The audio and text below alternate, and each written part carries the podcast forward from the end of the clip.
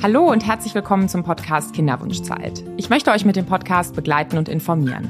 Auch in schwierigen Situationen soll der Podcast euch weiterhelfen. Deswegen stelle ich meinen Gästen die kniffligen Fragen. Ich bin Sally und ich bin Kinderwunschpsychologin. In der Kinderwunschzeit müssen Männer öfter mal zum Urologen. Um zu verstehen, was da passiert, habe ich heute Professor Frederik Groß zu Gast. Er ist Urologe. Lieber Frederik, ich freue mich, dass du heute da bist. Liebe Sally, vielen Dank, dass ich dabei sein darf. Ja, super. Dann starten wir direkt ins Thema. Wenn Männer zum Urologen gehen, dann ist das vielen ja eher unangenehm. Wie machst du denn die Untersuchung, dass es nicht so eine peinliche Situation ist? Es ist vielen gar nicht unangenehm, weil die kommen ja mit einem, mit einem klaren, mit einer klaren Vorstellung zu mir. Und äh, dazu gehört nun mal die Untersuchung des Penis und auch des Hodens. Mhm. Das heißt also, so das Gefühl, was verstehen zu wollen, was wissen zu wollen, ein Ergebnis haben zu wollen, macht das Ganze dann auch irgendwie sachlich. Richtig. Mhm. Und ähm, kannst du uns noch mal erklären, was der Unterschied ist zwischen dem Fachgebiet äh, Andrologie und Urologie? Das Fachgebiet der Andrologie beschäftigt sich mit den Organen, die praktisch für die Fortpflanzung des Mannes wichtig sind. Das wäre der Hoden, das ist die Prostata, das ist die Samenblase und alles, was da funktionell noch mit dranhängt. Ja, mhm. Also auch die, die Erektion, also die Versteifung des Gliedes, der Samenerguss, die Ejakulation, das sind so auch die funktionellen neurologischen Dinge, die da mit reinspielen. Mhm. Und die Urologie beschäftigt sich sozusagen mit den Urin produzierenden Organen und der Ausscheidung des Urins. Dazu zählen dann die Niere, Harnleiter, Blase und die Harnröhre. Und die verläuft auch durch die, ich sage ja in Anführungszeichen jetzt andrologischen Organe, sprich Prostata und Penis. Mhm.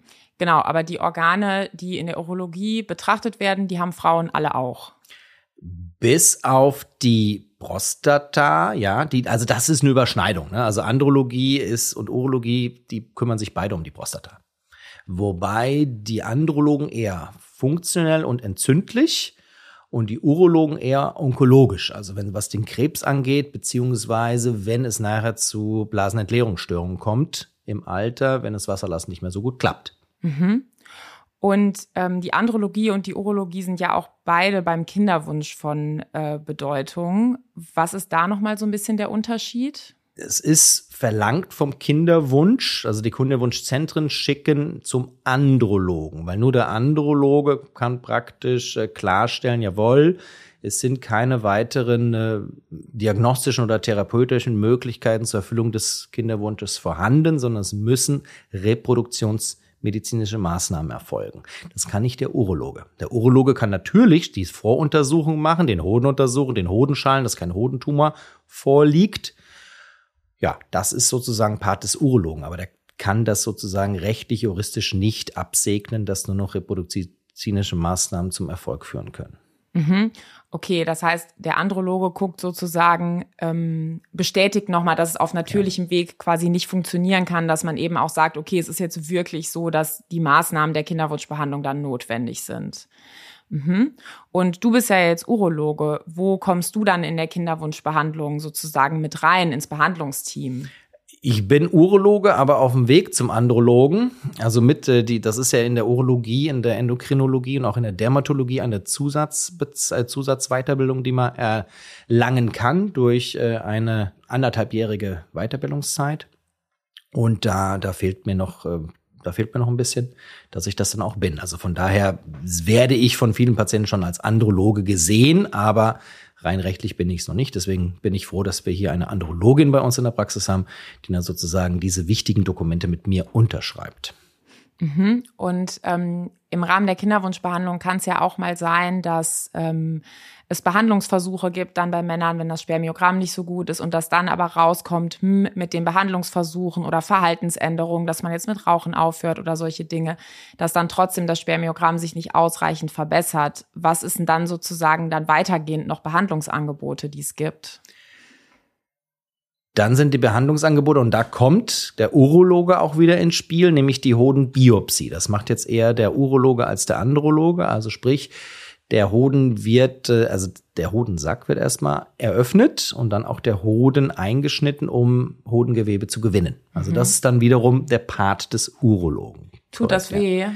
Tut das weh. Deswegen machen wir das ja in Narkose, mhm. damit es nicht weh tut. Tut's hinterher weh? Hinterher, das ist äh, wie alles, ist es sehr typabhängig. Es gibt Männer, die darunter sehr leiden und es gibt andere, die stecken das ganz locker weg. Also es ist eigentlich kein sehr schmerzhafter Eingriff. Weil der mhm. Hoden ist ja direkt unter dem Hodensack, also da ist wenig Haut dazwischen, da ist wenig Fettgewebe dazwischen, man ist direkt vor Ort. Also da, nee, es geht sehr, sehr gut und eigentlich ziemlich schmerzfrei. Mhm. Und ähm, wie muss ich mir das vorstellen? Wie groß ist dann so die Stelle bei so einer Operation, äh, die eröffnet wird? Das könnte man sich, äh, ich beschreibe es mal wie ein, äh, wie ein gekochtes Ei. Mhm. Und in das gekochte Ei da schlägt man jetzt so ungefähr zwei, drei Zentimeter mit dem Messer hinein. Mhm. Ja, und dann, jetzt ist es beim Ei ein bisschen schwierig, wenn es hart gekocht ist, aber muss man sich einfach so vorstellen, dass man dann das Eiweiß rausdrücken kann. Mhm. Genauso machen wir das auch. Okay, das heißt, es ist ein ganz kleiner Schnitt ganz und ein ganz Schnitt. kleines bisschen wird rausgedrückt. Korrekt. Okay, und wahrscheinlich ja auch sehr vorsichtig und unter Narkose. Unter Narkose. Mhm. Und welche Möglichkeiten gibt es denn in der Kinderwunschbehandlung, wenn jetzt eine Verhaltensänderung zum Beispiel nicht zur Verbesserung vom Spermiogramm geführt hat? Was kann man dann noch machen, um Spermien zu gewinnen? Es gab, gibt da die Möglichkeit, die Spermien direkt aus dem Hoden zu gewinnen. Mhm. In Form einer Hodenbiopsie der sogenannten These. Mhm. Was bedeutet These, die Abkürzung? These heißt testikuläre Spermienextraktion.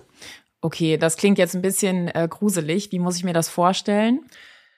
Das ist äh, für uns Urologen eigentlich ein ganz, äh, ja, ich will jetzt nicht einfach sagen, aber durchaus ein nicht komplizierter Eingriff. Das heißt, die Patienten liegen in Narkose und wir schneiden den Hodensack auf und danach den Hoden über circa ein, eins bis zwei Zentimeter. Man kann sich das so vorstellen wie eine, ich sag mal, ein nicht gekochtes Ei mhm. und man äh, schlägt jetzt mit dem Messer ungefähr eins bis zwei Zentimeter eine Kerbe in das Ei und dann sieht man, dass das äh, Eiweiß bzw. das Eigelb hinausläuft. Und genau so machen wir das auch. Wir drücken dann das Hodengewebe raus, möglichst atraumatisch, also ohne Berührung und äh, geben das jetzt äh, hier bei uns äh, ins Zentrum direkt dem Biologen in die Hand zur Mikroskopie und die schauen nach, ob Spermienfäden zu erkennen sind.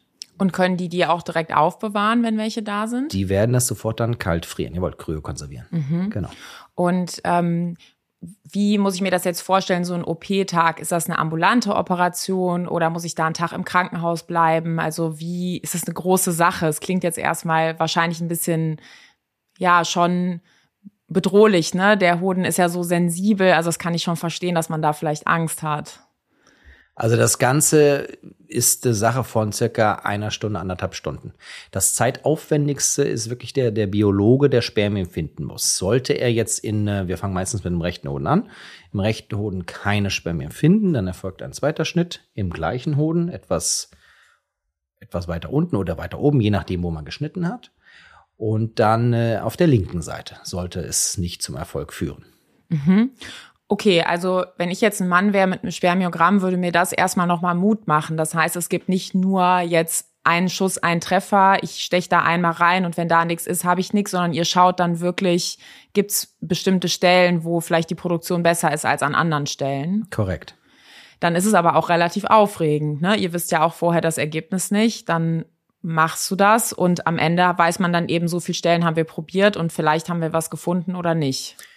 Richtig, aber wir wissen ja durch die Vorwerte, meistens werden ja Hormone abgenommen. Es gibt da ein ganz wichtiges Hormon, das follikelstimulierende Hormon, das sogenannte FSH. Und wenn das relativ hoch ist, also über 30 jetzt, dann ist die Wahrscheinlichkeit, dass wir Spermien finden, doch reduziert. Ja, also das, äh, da sind die Aussichten dann nicht so gut, dass wir direkt etwas finden. Also das wissen wir und das kommunizieren wir auch mit den Patienten vorher. Während jetzt zum Beispiel ein FSH von, von sieben bis zehn, da sind die Chancen relativ gut, dass wir was finden. Okay, das heißt, es gibt eine Vorbesprechung und wenn ich dann als Mann in so eine Operation gehe, habe ich ein Vorgespräch gehabt und habe dann vielleicht so einen orientierenden, sag ich mal, Korridor, wo ich jetzt was erwarten kann und dann macht ihr aber trotzdem mehrere Stellen, um zu schauen, wo man was findet. Genauso ist es. Ja, ja. okay. Und jetzt würde ich noch mal nachfragen bei dem Hormon, bei dem FSH. Du hast jetzt gesagt, das heißt follikelstimulierendes Hormon. Die Follikel kenne ich jetzt nur von der Frau. Ist das trotzdem dasselbe Hormon? Das ist dasselbe Hormon. Mhm. Und hat beim Mann aber eine andere Wirkung? Hat beim Mann die die Wirkung, dass es die, die Spermien zur Reifung, also praktisch diese, der Reifungsprozess des Spermien, das wird durch das FSH kontrolliert. Mhm. Und sind auch noch andere Hormone notwendig, damit alles irgendwie tippitoppi funktioniert? Ja, Testosteron sollte man auch haben. Es ist äh, gerade ein Problem bei den äh, Bodybuildern, dass die Androgene ja zugeführt haben in ihrer wie sagen wir, aktiven Zeit, wenn sie das Bodybuilding machen und dann vielleicht auch zu, zu Shows gehen. Und da ist das äh, Testosteron, das nur natürliche Testosteron, so supprimiert und die Hoden vielleicht auch so reduziert, dass die keine Spermien bilden können. Also damit ist jetzt gemeint, wenn man sowas wie Anabolika genommen Anabolika, hat. genau so ist es. Mhm. Und dann wird künstlich eben der Testosteronspiegel erhöht und das Gehirn checkt dann nicht mehr, dass es noch was produzieren soll. Richtig. Ja, okay. Und wenn ich das jetzt vielleicht mal äh, gemacht habe in meiner jüngeren Zeit und aber länger nicht mehr, kann ich dann davon ausgehen, dass alles so sich von selber wieder geregelt hat oder kann ich Langzeitfolgen davon haben? Es reguliert sich wieder ein. Die Frage ist einfach, wie lange es dauert. Also ich hatte Patienten, wo das schon bis zu einem Jahr dauern kann. Mhm. Ja, und dann kommt es ja auch immer drauf an, beim Kinderwunsch sind ja, dann ist eine Frau noch mitbeteiligt, dann kommt es auch drauf an, wie alt ist die, wie ist da die gesundheitliche Situation und dann kann ein Jahr sehr lang sein, ein Jahr kann auch kurz sein. So ist es. Ja. Und ähm, kommen viele Männer mit dieser Vorgeschichte zu dir? Ich hatte jetzt, ich sage mal im letzten halben Jahr vielleicht zwei. Also es sind jetzt nicht so viele. Und was sind die häufigeren Gründe? Die häufigen Gründe sind, dass die gar keine Spermien bilden mhm. was durchaus mal zurückzuführen ist auf eine Mumpsorchitis, die sie hatten im Kindesalter, oder Hodenhochstände, die, die mal diagnostiziert wurden, auch leider zu spät diagnostiziert wurden zum Teil. Das sind so die Hauptgründe. Und es gibt natürlich auch die große Dunkels, also Dunkelziffer, das, was wir idiopathisch nennen, wo wir es einfach nicht wissen. Ja, das ist ungefähr die Hälfte, würde ich sagen, wo wir einfach nicht wissen, warum können diese Männer keine Spermien produzieren. Mhm. Und könnte es sein, dass da in den nächsten Jahren aber noch wissenschaftliche Erkenntnisse kommen, die das Feld weiterbringen? Ganz bestimmt. Ja, okay. Das ist jetzt leider nichts, was den Menschen hilft, die aktuell in der Kinderwunschzeit sind, weil das natürlich Jahre dauert, bis es in der Praxis dann ankommt. Aber ja. Und äh, der Hodenhochstand, kannst du das nochmal erklären? Also würde ich das selber merken als Mann jetzt, ob ich das hab oder hatte? Ja, als Mann merkt man das schon, weil dann kann man sich dran erinnern, ob man als Kind operiert wurde. Mhm. Also der Hoden sollte bis zum ersten Lebensjahr im Hodensack sein. Mhm. Wo ist der vorher? Der ist vorher, wird im, auf Höhe der Nieren gebildet und beginnt dann so langsam schon während der Schwangerschaft in, über den Leistenkanal in den Hodensack zu wandern. Warum ist das so wichtig? Weil im Hodensack eine um zwei Grad niedrigere Temperatur herrscht als im Körperinneren. Und das ist die optimale Temperatur, um die Spermien reifen zu lassen. Mhm. Deswegen ist das so und das sollte bis zum ersten Lebensjahr abgeschlossen sein. Wenn das nicht der Fall ist, also sprich, wenn der Hoden irgendwo im Leistenkanal ist oder im Hodensack ein bisschen zu weit oben oder sogar im Bauchraum, das gibt es auch, dann muss eine Operation erfolgen. Mhm. Und ähm, jetzt haben wir über die Temperatur gesprochen, also dass eben im Hodensack ist zwei Grad äh, kälter. Und was bedeutet das jetzt für, weiß ich nicht, so Sportarten wie Rennradfahren, wo Männer diese super engen Hosen tragen oder auch für Sitzheizung? Ist sowas relevant? Also Rennradfahren habe ich jetzt noch nicht erlebt, aber Sitzheizung sehr wohl. Mhm. Ja, also gerade im Winter, wenn man äh, eher ein bisschen die Sitzheizung anhat, dann kann das durchaus äh, dazu führen, dass man eben nicht die optimale Spermienqualität hat. Mhm. Und würdest du jetzt jedem Mann raten, immer die Sitzheizung auszulassen oder ist das eigentlich nur dann relevant, wenn man sieht, der Kinderwunsch erfüllt sich nicht auf natürlichem Weg und dann kommt heraus, das Spermiogramm ist schlecht? Letzteres, genau. Ja, Na, erst okay. muss man ein Spermiogramm machen, um zu gucken, ob das wirklich ein Grund sein kann. Ja, okay. Also man sollte jetzt nicht sein ganzes Leben umkrempeln, wenn man nicht beim Arzt gewesen ist. Nein, bitte nicht. Ja, okay, Nein. okay. Und wenn jetzt jemand hier äh, zur Untersuchung kommt und ein Spermiogramm macht oft ist dann ja vielleicht auch eine längere Kinderwunschzeit schon gewesen. Wenn es nicht gut ausfällt, wie gestaltest du so ein Gespräch? Ich stelle mir das auch schwierig vor. Das ist ganz unterschiedlich. Also die, die Männer werden ja, ich sag mal, zu zwei Dritteln vom Kinderwunschzentrum zu uns geschickt und die wissen, dass ihr Spermiogramm schlecht ist, eben mit der Frage, was können wir jetzt machen? Und die meisten kommen dann zur Aufklärung für diese Hodenbiopsie, für die These. Ich habe äh, die geringere Anzahl sind die, die ich hier selber praktisch äh, nachschaue und da kommen die meisten Männer schon mit, mit einer mit dem Wissen oder dass da irgendwas nicht stimmt. Ne? Also die sind da nicht äh, vor den Kopf gestoßen, dass da was nicht ist, aber viele wollen eben wissen, warum. Warum ist es so? Und dieses Warum, wie ich ja schon ausführte, ist äh, leider zu ja, 50 oder sogar 60 Prozent idiopathisch und nicht zu erklären. Ja, das stelle ich mir auch äh, schwierig vor. Ja, und wie sind da so die Reaktionen? Also können die Männer das gut akzeptieren? Wenn ja, wie schnell können sie es akzeptieren? Es ist, es ist sehr unterschiedlich und weil dann sprechen wir auch ganz, oder ich spreche es zumindest an, eine, eine Samenspende ne, kann ja dann auch sein, wenn man nicht jetzt unbedingt, oder wenn die Humangenetik zum Beispiel auch aufweist, dass eigentlich auch eine These, also sprich eine Hodenbiopsie nichts bringt, ja, weil man keine Spermien finden wird, dann, äh, ja, dann kommt eigentlich nur noch die Samenspende in Frage oder eine Adoption. Mhm. Und bei welchen genetischen Besonderheiten ähm, kann das vorkommen? Das ist äh, bei einem Nachweis von Mukoviszidose kann es sein, weil dann die Samenleiter nicht angelegt sind. Und dann hat man vielleicht noch eine Chance, das über die Hodenbiopsie zu machen. Und dann gibt es äh, den azospermatischen Faktor AZF. Und da gibt es verschiedene Untergruppen, Subgruppen von A, B und C. Und wenn man A und B hat, dann ist die Chance gleich null. Das sind bestimmte Mechanismen in der Spermatogenese, muss ich so vorstellen. In der ganzen Produktionskette, das dauert drei Monate. Also von praktisch der ersten Reifeteilung bis letztendlich im Nebenhoden zur Reifung des Spermiens zur, also zur, ja, bis es praktisch dann so weit ist, dass es auch befruchten kann. Drei Monate. Das mhm. ist ein langer Prozess. Und in diesem langen Prozess können etliche Schritte schieflaufen. Ja, weil so eine normale Körperzelle, wie lange braucht die? eine normale Körperzelle, also die Haut zum Beispiel, die erneuert sich in 24 Stunden. Ja, genau. Und wenn man sich jetzt vorstellt, ne, eine Hautzelle, zack, in 24 Stunden ist die da und so ein Spermium drei Monate. Bei den Eizellen der Frau ist jetzt ja nochmal anders. Die sind einmal angelegt und sind dann fürs ganze Leben schon da, aber trotzdem drei Monate ist eine ganz schön lange Zeit. Ja, okay. Und ähm, Gibt es denn Möglichkeiten, wenn man jetzt nicht so einen genetischen Faktor hat, der dann wirklich bedingt, dass es leider gar nicht geht oder nur mit so einer Theseoperation geht? Gibt es Dinge im Verhalten, die man tun kann, um Spermiogramm zu verbessern? Ja, das, das hängt immer ein bisschen vom Spermiogramm ab. Wir hatten ja schon angesprochen, dass zum Beispiel Sitzheizung bitte nicht, mhm. be, nicht benutzt wird oder nicht zu enge Hosen, sondern weitere Hosen dann bitte tragen. Das Fahrradfahren vielleicht etwas, wobei Fahrradfahren ist wirklich jetzt hier nicht ganz so ausschlaggebend. Dann äh, Rauchen ist ein wichtiger Punkt. Der, das äh, Nikotin, das reduziert einfach die Geschwindigkeit der Spermien. Und dann, okay, Alkohol kann die Konzentration etwas reduzieren. Das über die Anabolika haben wir schon gesprochen. Ne? Also einfach das nicht nehmen. Auch wenn man dann muss man einfach ins Kraftstudio gehen, ohne das zu nehmen. Das wären, das sind so ein paar Faktoren, an denen man drehen kann. Ja. Mhm.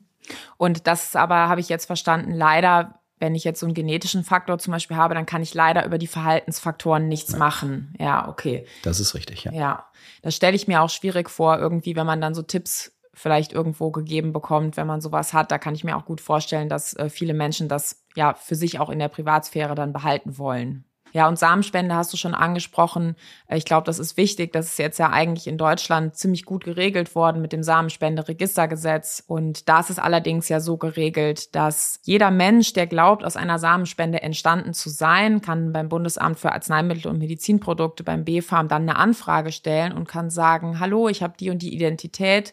Gibt es zu mir einen Elternteil, also ein Mann, von dem ich abstamme. Und die Daten werden 110 Jahre aufbewahrt, weil wir eben aus psychologischer Sicht ganz genau wissen, dass es für Menschen wichtig ist, ihre Herkunft zu kennen. Und das ist, glaube ich, schon nochmal wirklich eine große Herausforderung. Auf der einen Seite, wenn man vielleicht so einen genetischen Faktor hat und das einfach jetzt nicht möchte, dass es irgendwelche Leute wissen, fürs Kind wird es schon wichtig sein, zu wissen, dass es aus einer Samenspende entstanden ist. Ich würde jetzt vermuten, wenn die Leute bei dir sind, spielen diese weitreichenden Dinge noch keine Rolle. Richtig. Also da, ich hatte einmal einen Patienten, der da war leider nichts zu machen und er sagte mir dann ganz offen, okay, dann hole ich einen Spermie von meinem Bruder. Mhm. Ja, also das geht tatsächlich auch im äh, Samenspenderegistergesetz, dass man dann über eine Kinderwunschklinik diese Spende macht. Und das mhm. Wichtige dabei ist, in dieser Konstellation über das Samenspenderegistergesetz wäre der Bruder dann nicht dem Kind unterhaltsverpflichtet. Das ist nämlich in diesem Register geregelt. Also da muss dann eine Samenbank dazwischen sein. Das sind ein paar technische Schritte, aber ja, das ähm, geht. Und bringen manchmal äh, Männer auch die Partnerin hierhin mit zur Untersuchung beim Kinderwunsch. Das ist ganz interessant. Also beim manchmal beim Erstgespräch, wenn es darum geht, äh, wie, wie sieht's aus, was können wir tun? Und meistens sind die Frauen schneller als die Männer. Die Frauen haben schon alles abgeklärt und dann, dann kommt eben der Mann ins Spiel. Das ist ein Part, aber vor allem nach der Hodenbiopsie. Ja, sind die Partnerinnen meistens dabei, um einfach, ja, psychologisch dabei zu sein und um den Mann zu führen, weil er hat noch Schmerzen. Aber ansonsten sehe ich auch viele allein. Und auch viele, die äh, hier hingeschleift werden, gibt's das auch, die nicht, die selber gar nicht möchten? Das hatte ich jetzt noch nicht erlebt. Es gibt ja häufiger auch den Punkt, ja, ich will jetzt unbedingt ein Kind und äh, nein, den Eindruck hatte ich jetzt noch nicht. Mhm. Also ich weiß, äh, wir kennen das ja noch aus unserer gemeinsamen Zeit an der Uni, dass da öfters mal jemand war, der da hingeschleift wurde, aber nee, das hatte ich jetzt noch nicht. Ja, ja, ich glaube, da ändert sich gerade auch viel, dass ähm, es einfach mehr Aufklärung gibt und auch ähm, in der früheren Zeit war das, glaube ich, so, dass Männer da einfach weniger Gesundheitsfürsorge für sich selber übernommen haben. Aber ich glaube, jetzt gerade in der jetzigen Generation derjenigen, die in der Kinderwunschzeit sind, ist es schon so, dass Männer da auch sehr viel, das nennt man ja heutzutage jetzt Ownership, so für ihre Gesundheit übernehmen und die Dinge auch wissen wollen. Das ist richtig. Das kann ich nur bestätigen. In der Kinderwunschbehandlung bei den Frauen ist es ja so, dass die viele Hormone bekommen für die Eizellentnahme zum Beispiel und ähm, dass viele Frauen auch berichten, dass sie merken, dass sich das auf ihre Gefühlslage auswirkt. Gibt es bei Männern auch Hormonbehandlungen? Also beim Männern haben wir ja schon gesagt, mit den äh, Anabolikern, das ist kontraproduktiv. Mhm. Das sollte bitte nicht erfolgen. Also kein Testosteron geben bei Männern, die einen Kinderwunsch haben. Das ist, äh, führt eben dazu, dass das, also von außen zugeben, dass das äh, produzierte Testosteron einfach äh, reduziert wird und die Hoden ihre Funktion einstellen, Testosteron zu produzieren. Es gibt äh, einen, eine Möglichkeit, diese, das FSH, was wir schon mal ja besprochen hatten, zu erhöhen. Ne, das bietet sich an bei Werten um eins zwei kann man das sehr gut machen, damit man es hochbekommt auf sechs, sieben. Und das ist das Tamoxifen, was wir aus der Brustkrebsbehandlung kennen.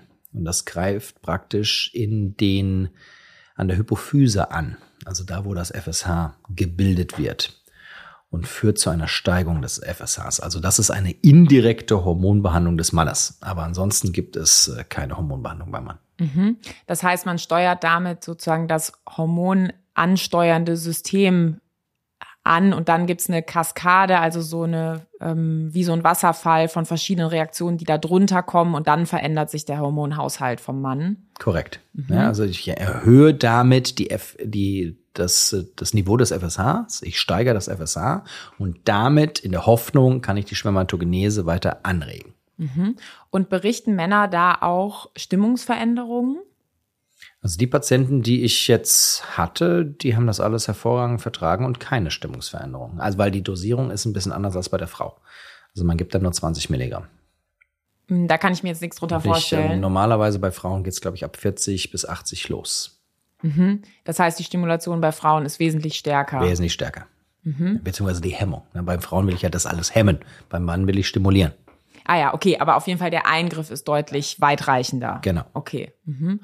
Und so generell in der Wirkung von äh, Hormonen auf das Befinden, ähm, ist das bei Frauen und Männern unterschiedlich? Also in der Art, wie ihre Körper angelegt sind? Also man kennt es ja bei den Frauen mit der Menopause, ne, also mit den Wechseljahren, dass da der ganze Zyklus ein bisschen, also das, da fühlen sich Frauen ja nicht gut. Äh, Männer, man denkt, Männer hätten das auch. Ich kann es jetzt aus meiner praktischen Erfahrung nicht ganz so nachvollziehen. Es gibt in der Tat, gibt es Männer, die unter Konzentrationsschwäche leiden, die einfach Libidoverlust haben, die Durchschlafstörungen haben. Und da kann es schon mal am Testosteronmangel liegen, so dass ich dann in dem Fall Testosteron zuführen würde. Aber das hat jetzt nichts mit dem Kinderwunsch zu tun, sondern einfach nur mit, mit der Befindlichkeit. Mhm. Und könnte es auch sein, dass wir darüber noch nicht so viele Erkenntnisse haben, weil es lange Zeit eben so war, dass Männer generell etwas weniger über Gefühle gesprochen haben und jetzt in den jüngeren Generationen da auch mehr Selbstaufmerksamkeit jetzt erst kommt? Das kann sehr gut der Fall sein. Ja. ja. Oder negieren, ja. Ja. Also weil Frauen wird ja immer so ein bisschen nachgesagt, uh, äh, wenn man schlecht drauf ist, äh, die hat ihre Tage. Also da wird so ein sehr enger Zusammenhang zwischen Hormonhaushalt und ähm, psychischem Befinden vermutet. Und bei Männern wird da so fast gar nicht drüber gesprochen. Meine Vermutung wäre auch eher, die Wahrheit liegt wahrscheinlich eher in der Mitte. Sehe ich auch so. Ja, okay. Aber wenn wir jetzt nochmal auf die Kinderwunschbehandlung gucken, da ist eben das, was medizinisch gemacht wird, ist in einem viel kleineren Bereich des Eingriffs in den Hormonhaushalt, sodass das jetzt auch gar nicht so zu erwarten wäre, dass man so riesengroße Gesamtkörperauswirkungen davon bekommt. Richtig. Ja, okay. Ja. Der Besuch beim Urologen ist ja oft jetzt nicht das allererste, was in der Kinderwunschzeit passiert. Was haben die Leute denn meistens schon hinter sich, bevor sie hier zum Termin kommen? Die haben meistens schon ein Spermiogramm hinter sich und äh, gegebenenfalls auch eine, eine Hormonuntersuchung. Und dann haben sie es natürlich schon öfters probiert, weil unerfüllter Kinderwunsch ist so definiert, dass man ein Jahr ungeschützten Verkehr hat und es nicht zur Schwangerschaft kommt. Mhm. Und da äh, benutzen die, die Paare oft Evolutionsindikatoren, also Eisprunghilfen. Das macht man manchmal mit einem Temperaturtest oder mit Urintest, alles, was so praktisch in der Apotheke oder auch im Drogeriemarkt zu erhalten ist. Und da weise ich doch öfters mal darauf hin, ja, wann machen sie denn das? Ja, weil man muss immer berücksichtigen, dass die Eizelle in der Tat nur sechs Stunden befruchtungsfähig ist, während die Spermien sind in der Lage, drei Tage im weiblichen Genitaltrakt zu überleben. Mhm. Also soll man möglichst viele Spermien sozusagen vorher zur Verfügung stellen, damit dann letztendlich Befruchtung stattfinden kann. Mhm. Also es ist wichtig, der, der, den Zeitpunkt, also der, den optimalen Zeitpunkt abzupassen. Okay, das heißt also, ich muss quasi wissen, wann kommt meine Eizelle da, ich nenne es mal angefahren. Ne? Die hat ja auch einen relativ weiten Weg äh, vom Eierstock, bis sie irgendwann dann auf dem Weg runter aufs Spermium trifft. Ich habe aber auch schon mal gehört, dass man eine Zeit einhalten sollte zwischen dem Samenerguss. Also sollte man jetzt fünfmal am Tag Sex haben oder wie macht man das denn dann, wenn man jetzt ungefähr abgepeilt hat, wann der Eisprung ist? Das ist eine ganz wichtige Sache, genau. Also man sollte genau wie beim Spermiogramm um die vier, fünf Tage vorher Karenz haben. Das ist wichtig. Aber dann, und dann sollte man möglichst jeden Tag um den Eisprung, aber nicht, richtig, nicht hintereinander. Also nicht zwei, dreimal hintereinander am gleichen Tag, das wäre schlecht sondern einfach einen Tag dann Pause machen, um dann möglichst die, die Konzentration zu erhöhen. Und äh, die, die Spermien schwimmen der Eizelle entgegen. Das heißt, die erwarten die praktisch am, am Eierstock. Das, mhm. Und dann wird, werden die auf dem, und dann teilt die Eizelle sich ja bereits auf dem Weg, also im Eileiter auf dem Weg in die Gebärmutter, sonst käme es ja nicht zu einer Eileiterschwangerschaft. Das ist, äh, das ist vielleicht auch noch wichtig zu, zu wissen. Und wenn alles glatt geht, da gibt's auch ein paar Studien drüber, dann haben es Spermien schon innerhalb weniger Minuten, wenn sie gute Schwimmer sind, also schnell sind, zur Eizelle geschafft. Wahnsinn. Das heißt, die schwimmen aus der Scheide den ganzen Weg. Das sind ja einiges an. Wie viel Zentimeter sind denn das ungefähr? Das sind ungefähr 15 bis 20 Zentimeter. Wahnsinn. Und so ein Spermium ist mini, mini klein. Also es ist schon eigentlich echt ein Wunderapparat, dieses Ding, ne? So ist es. Es hat auch ja nur Motor und ein bisschen äh, Erbanlage bei sich. Ja. Und wo nimmt es eigentlich die Energie her, sich so weit vorwärts zu bewegen? Das kommt von der, von der Samenflüssigkeit, die von den äh, Samenblasen und von der Prostata stammt. Also in dem Fall überwiegend von den Samenblasen. Das ist die sogenannte Fructose. Das ist also ein Zucker. Und das ist sozusagen der Energielieferant für die Spermien. Mhm. Und ähm, bei der Kinderwunschbehandlung ist ja so, dass die äh, Spermien auch, das nennt man ja, aufbereitet werden. Ist dann dieses Energiewasser sozusagen weg und die kriegen künstliches oder wie ist das da? Nee, bei, bei der Aufbereitung, da ist es ja meistens so, also die müssen ja nicht wirklich schwimmen. Ne? Es gibt ja zwei, die ICSI, die interzytoplasmatische Spermieninjektion, die eigentlich am häufigsten angewandt wird. Da wird ja die, das Spermien direkt in die Eizelle injiziert. Also da brauchen sie überhaupt nicht schwimmen, da brauchen sie keine Flüssigkeit, gar nichts. Und dann gibt es die In-vitro-Fertilisation, die IVF. Da wird das Spermium einfach in, in ein Gemisch zur Eizelle dazugegeben. Also da müssen sie auch nicht große Strecken zurücklegen. Also das ist äh, bei beiden nicht nur bei IUI, also der Intrauterin-Insemination, da ja. Und da bekommen sie natürlich auch all das, was sie brauchen, mit auf den Weg. Mhm. Ja, genau. Und ein bisschen gewaschen werden müssen sie trotzdem, weil in der Flüssigkeit der Prostata ist es, glaube ich, ne, sind bestimmte Stoffe drin, die so jetzt nicht in die Gebärmutter gelangen dürften. Ja, die werden auch vorher abgefangen durch den Pfropf, ne, also durch den, äh, durch den Zervixschleim, genau. Also Richtig. Also es darf nicht alles in die Gebärmutter lang. Korrekt. Genau. Und beim natürlichen Prozess würde das in der Scheide verbleiben und nur ja. die Spermien schwimmen hoch. Und wenn man so eine IUI macht, muss man eben so ein paar Teile abwaschen, weil dann wird ja, werden die Spermien ja quasi vorgeschoben bis in die Gebärmutter und da dürfte man eben die ganze Samenflüssigkeit, nicht alle Bestandteile dürfen dahin kommen. Mhm. Ja, okay. Und jetzt haben wir eben gesprochen über die Karenz von mehreren Tagen und dann eben auch den Zeitpunkt des Eisprungs. Das heißt, den Kalender so aneinander zu legen, dass ich jetzt als Frau weiß, okay, ich habe wahrscheinlich in fünf Tagen meinen Eisprung. Da muss ich ja meinem Partner dann schon Bescheid sagen und sagen, so, jetzt erstens, wir haben keinen Sex mehr und zweitens bitte auch nicht mehr Selbstbefriedigung, bitte aufbewahren. Das ist ja schon relativ kompliziert, ne? Genau so ist es aber. Ja. Und ist das für die Paare belastend? Ja. Das kriegen viele, nein, viele kriegen das hin, weil der, der Wunsch ist ja da. Ja, also der Wunsch ist das Ziel und äh, auch bei den meisten Männern ist das so. Ja, ja also ich finde, wenn man sich das so vorstellt, das ein Jahr lang zu machen, der beim unerfüllten oder beim Kinderwunsch wird ja schon empfohlen, das ein Jahr lang auf natürlichem Weg zu probieren, wenn die Frauen unter 35 Jahre alt sind. Und das mit dem Privatleben zu vereinbaren, finde ich wirklich schon eine große Herausforderung. Und da möchte ich jetzt alle Zuhörerinnen und Zuhörer nochmal ermutigen, die in dieser Zeit sich jetzt vielleicht befinden, sich mal selber auf die Schulter zu klopfen dafür, das als Teamleistung, als Paar eben auch hinzubekommen. Das ist richtig. Ja. Ja. Ja, super schön, dass wir darüber auch nochmal gesprochen haben. Jetzt haben wir das ganze Thema Urologie gut umrundet. Vielen Dank, lieber Frederik, dass du dir die Zeit genommen hast, um mit mir zu sprechen. Das hilft unseren Hörerinnen und Hörern in der Kinderwunschzeit. Dieser Podcast ist Teil eines Unterstützungspakets und zwar vom Informationsportal Kinderwunsch. Den Link findet ihr in der Episodenbeschreibung. Abonniert den Podcast auf dem Podcast-Player eurer Wahl. Wenn er euch gefällt, gebt dem Podcast eine 5-Sterne-Bewertung auf Apple Podcasts. Das hilft uns, noch mehr Menschen mit dem Thema zu erreichen. Vielen Dank fürs Zuhören und ich freue mich schon auf die nächste Folge. Weitere Hilfe und Unterstützung finden Sie auf dem Informationsportal des Familienministeriums unter www.informationsportal-kinderwunsch.de.